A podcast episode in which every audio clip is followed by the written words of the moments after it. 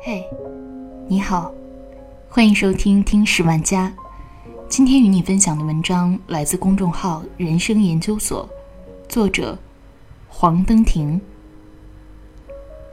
比起男篮输球，我更心疼姚明和王仕鹏的眼泪。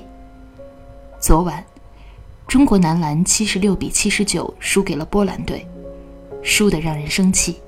打到最后一节，周琦低级的发球失误，把机会白白送给了波兰队。连续两次。中国队和波兰队战到七十二平，筋疲力尽的双方进入到加时赛。比赛结束前五十六秒，波兰队七十六比七十三领先中国队。在这样的危机时刻，孙铭徽命中三分球，将原本悬殊的比分再次拉平。所有人都开始期待中国队乘胜追击，绝杀波兰队，提前出线。全场期盼中国队能再次上演绝地反击。可惜，赵继伟罚球超时，最终中国队以三分之差输给波兰，没能提前出线。这个比赛结果让所有人都无法接受。前国家队队员王仕鹏没忍住，在镜头面前哭了。其实，在零八年的时候，我们在这里是有遗憾的。我们特别希望有人能延续我们的传统。真的对不起大家，最后没忍住情绪崩了。中国篮球真的特别需要这场胜利。让人心疼的还有昨晚每个在赛场上拼了命的中国队员。今年二十六岁的翟小川，在昨天的比赛中崴脚摔倒，大腿抽筋到无法行走。当所有人都以为他会下场接受治疗时，他忍着疼痛立刻爬了起来，继续接球投篮，坚持比赛。崴脚腿抽筋的他，反而成为昨日赛场上上场时间最长的中国选手。和他同岁的郭艾伦五次犯规后被裁判直接罚下场。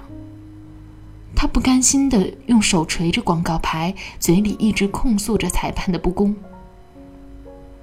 他是真的想打，他，是真的想赢。二十六岁的大男孩看着比分从领先走到平再到输，他也没忍住，在替补席上哭了。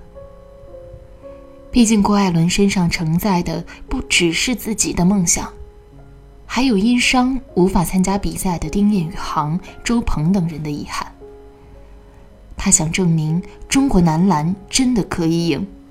昨晚，这个命题本可以成立，却活生生的在几秒钟之内变成了一个伪命题。最让人心疼的是今年三十二岁的易建联。姚明退役后，中国男篮的每一次失利。都会有人往易建联身上泼脏水。他从不争论，不放弃，也从不退缩。手指受伤，他继续上场；眉骨出血，他擦干再来。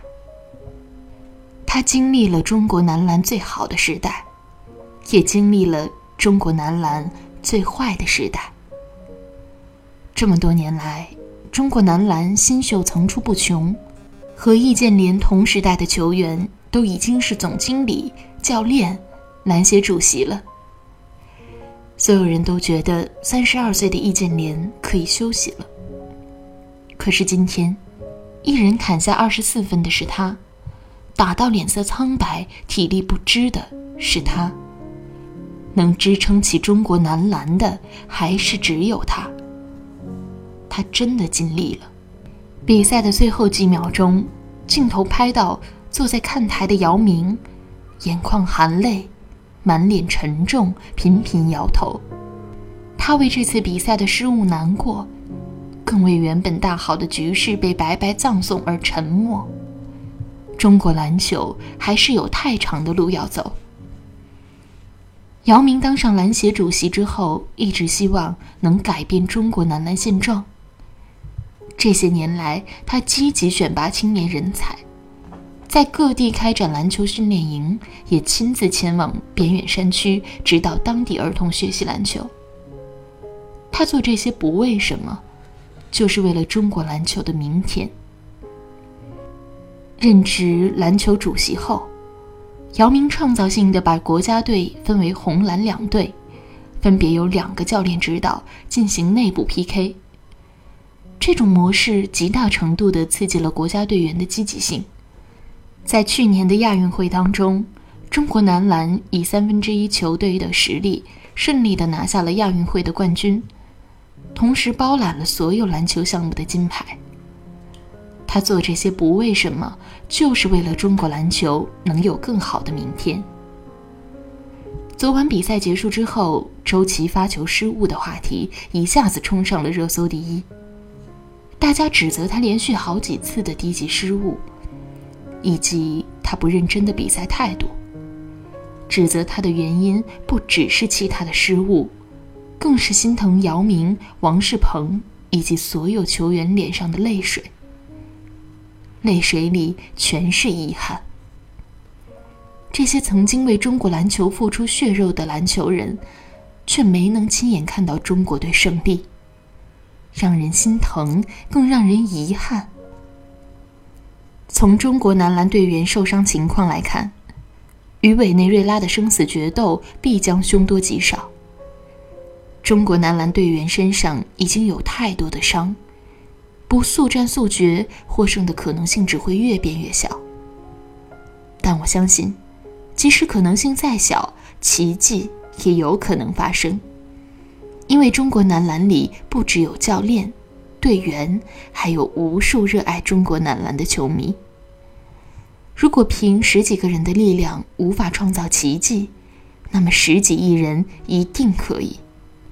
这一场输了，我们陪你一起扛；下一场，我们陪你一起赢回来。一言为定。好了，这就是今天的节目，感谢你的收听。我们下期再见。